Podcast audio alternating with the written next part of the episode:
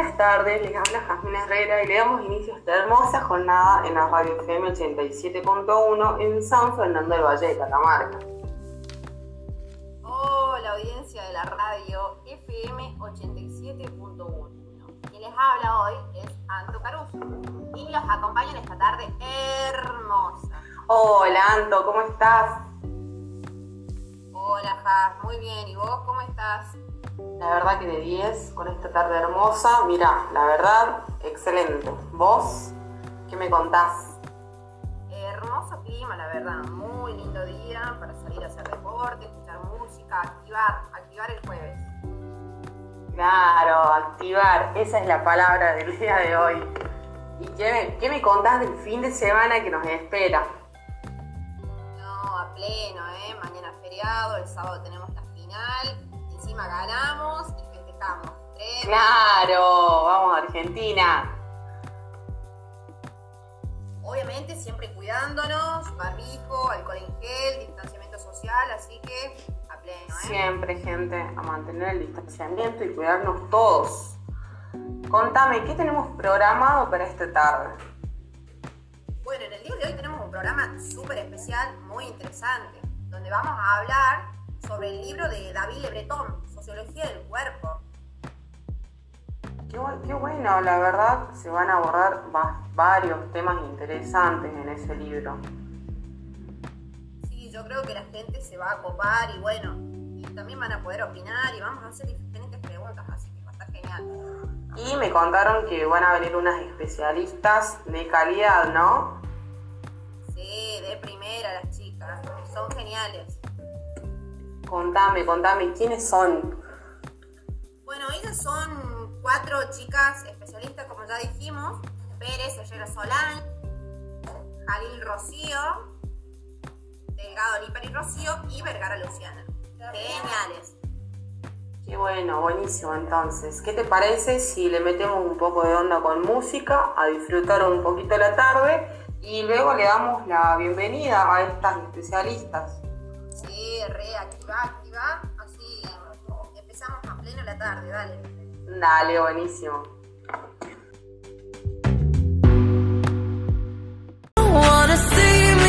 dancing with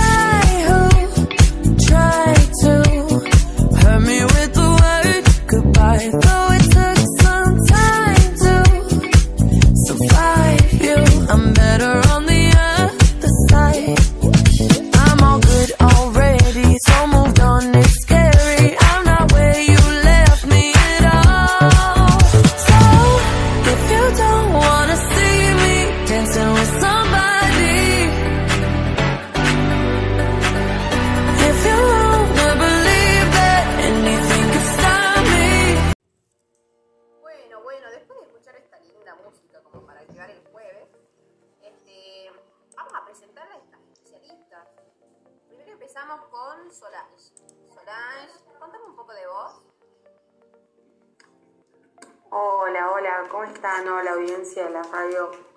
Muy bien, muy bien acá. Bueno, agradecida por esta invitación, la verdad, eh, para hablar de un tema muy importante y que, bueno, ojalá que la audiencia les guste. Eh, yo voy a empezar hablando de, como, bien dijimos, vamos a hablar de la sociología del cuerpo de David, de David Le Breton.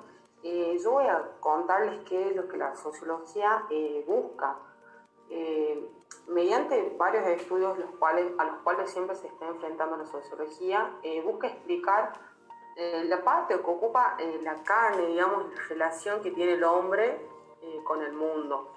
Entonces, dice un apartado, del cuerpo nacen y se extienden las significaciones que dan la base de la existencia individual y colectiva. en ese eje de la, de la relación que tiene el hombre con el mundo, el lugar y el tiempo.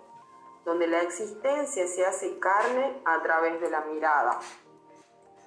Le hablamos de esto y decimos que, bueno, la relación eh, que tiene el hombre con el, mundo, el lugar, el cuerpo es la, existencia. La existencia es el, lugar que ocupa el hombre. Eh, vamos a hablar de la corporeidad, que se lo ve como un fenómeno sociocultural, como una materia simbólica, como un objeto de representaciones e imaginaciones que tiene cada persona. Digo que es un fenómeno eh, porque el cuerpo está moldeado según eh, el, grupo social donde cada persona, cada persona pertenece, las relaciones que tienen, las expresiones, sentimientos, seducciones y la manera en que lo cuidamos todo expresado mediante la corporeidad. Eh, lo que la persona hace mediante esto es eh, abrazar al mundo y humanizarlo a su manera, eh, cargándolo de, sentimientos, de valores, experiencias, así también creando un universo familiar para que sea compatible con todas las personas, e intentándose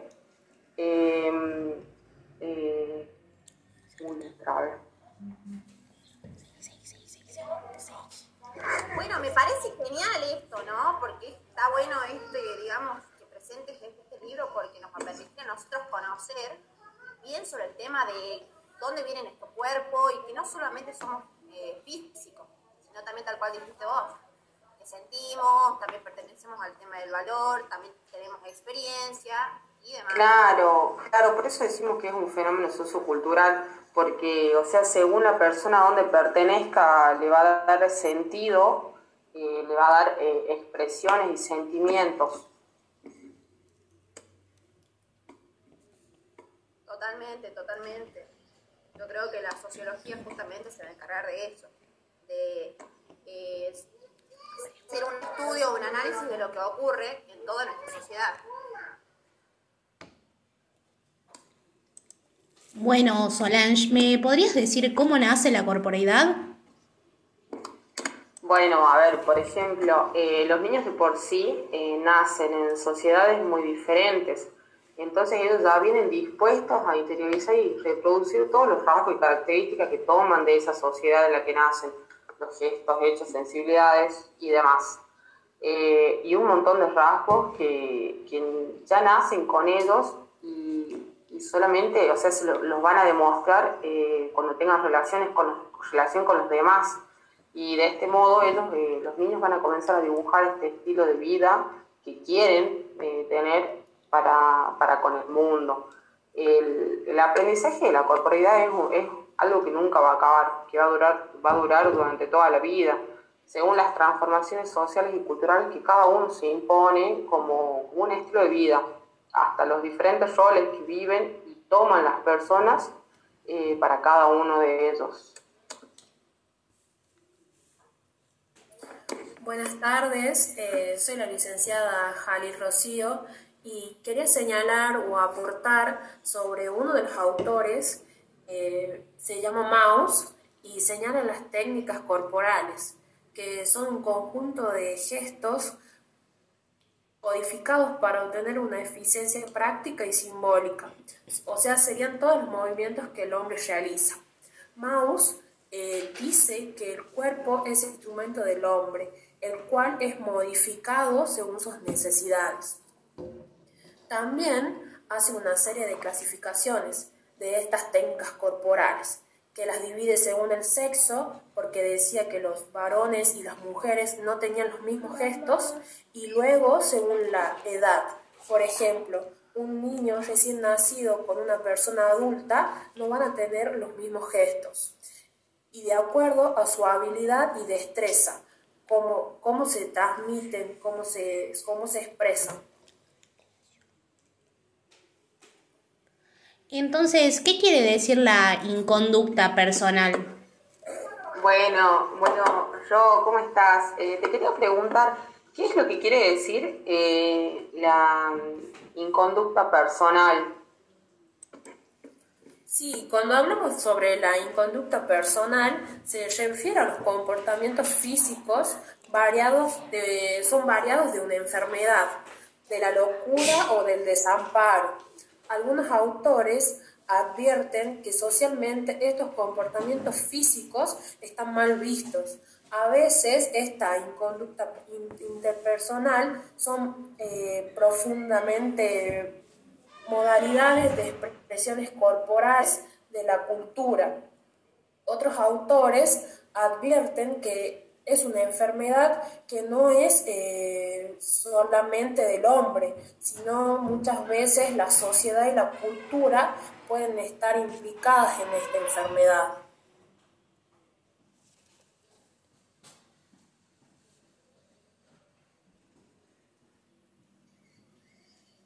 Bueno, mi nombre Delgado Olivares Rocío, yo soy también licenciada y yo voy a hablar sobre los imaginarios sociales del cuerpo. Esto básicamente va a hacer hincapié en temas que hoy son muy habituales, como las diferencias de sexo, las diferencias que hay entre la mujer y el varón, las cosas que pueden hacer los varones y las mujeres no.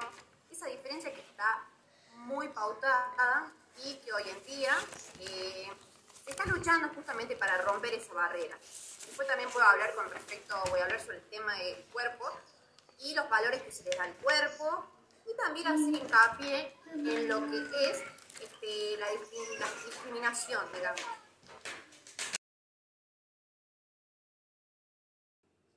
Hola Ro, ¿cómo estás?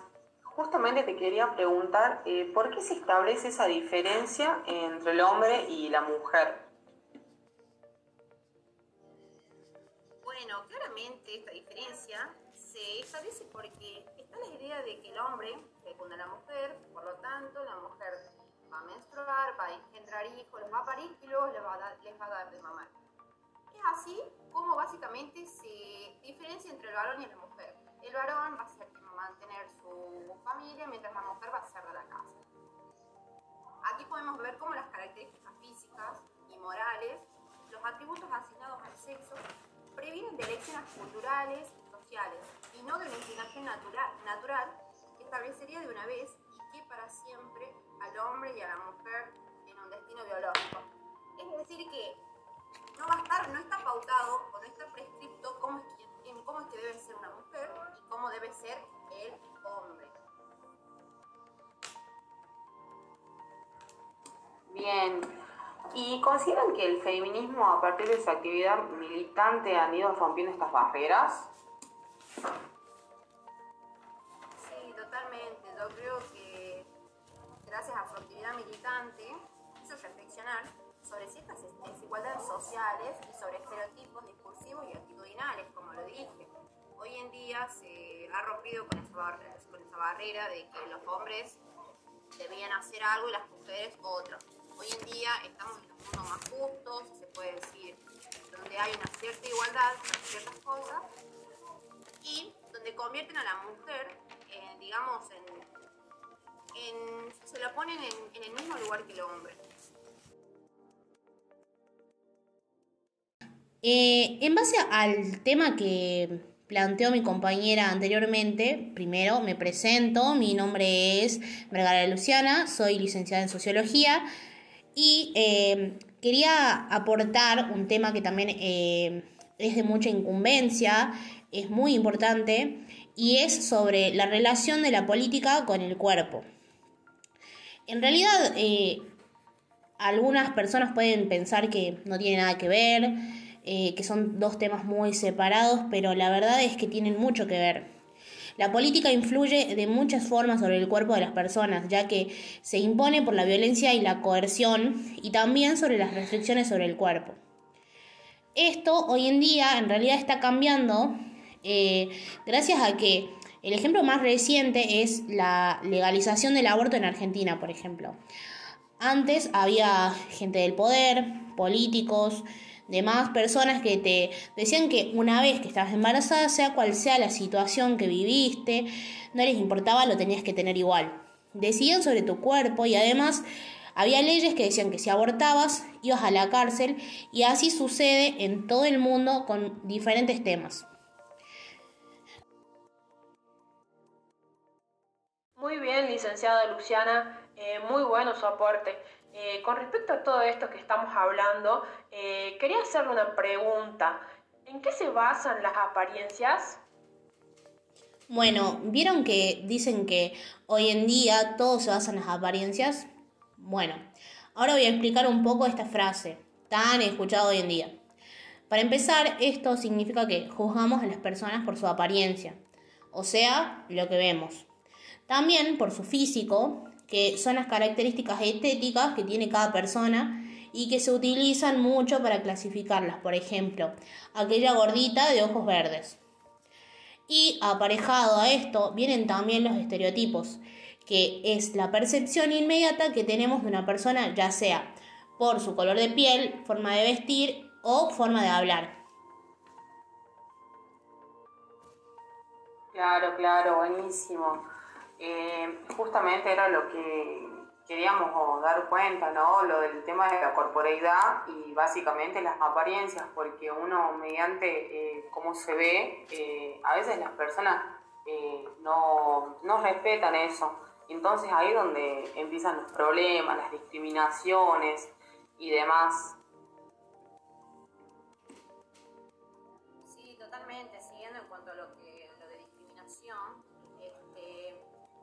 Diría que es más bien un ejercicio eh, de clasificación de rasgos son muy fáciles de, de, identificar, ¿no? En cuanto a lo físico, haciendo hincapié.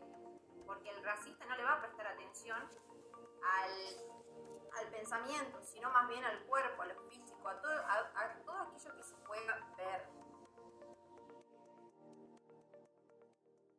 Bueno, como para culminar con, con las entrevistas, eh, vamos a hacer un breve resumen que hace referencia a David Lebretón.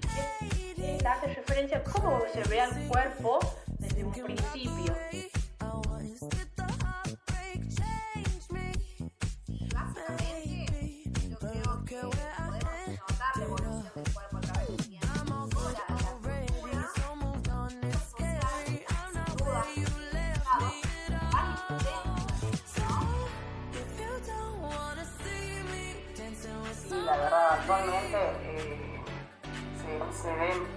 El tema este de las apariencias del cuerpo, de la violencia y demás. Y bueno, básicamente el libro eh, nos termina dando cuenta de, de que esto es algo que no va a acabar. Sí, la verdad es muy interesante y como también además, después de tantos años y en pleno siglo XXI, eh, se sigue tratando del cuerpo como un objeto, como algo que está cosificado eh, y en algún momento esto debería cambiar. Eh, todas estas reflexiones son para que en base a ello tomemos algo y podamos cambiar. Claro, toma al cuerpo como un, objeto de comercio y demás, y bueno, básicamente es eso, poder reflexionar sobre eso y realizar un cambio, ¿no? La verdad que sí, socialmente deberíamos realizar un cambio, eh, ponernos a pensar, a reflexionar sobre esto y, y la verdad es un tema muy interesante, podríamos estar toda la tarde hablando, pero ya se nos está terminando el tiempo, así que bueno, muchas gracias chicas por, por haber... Bueno.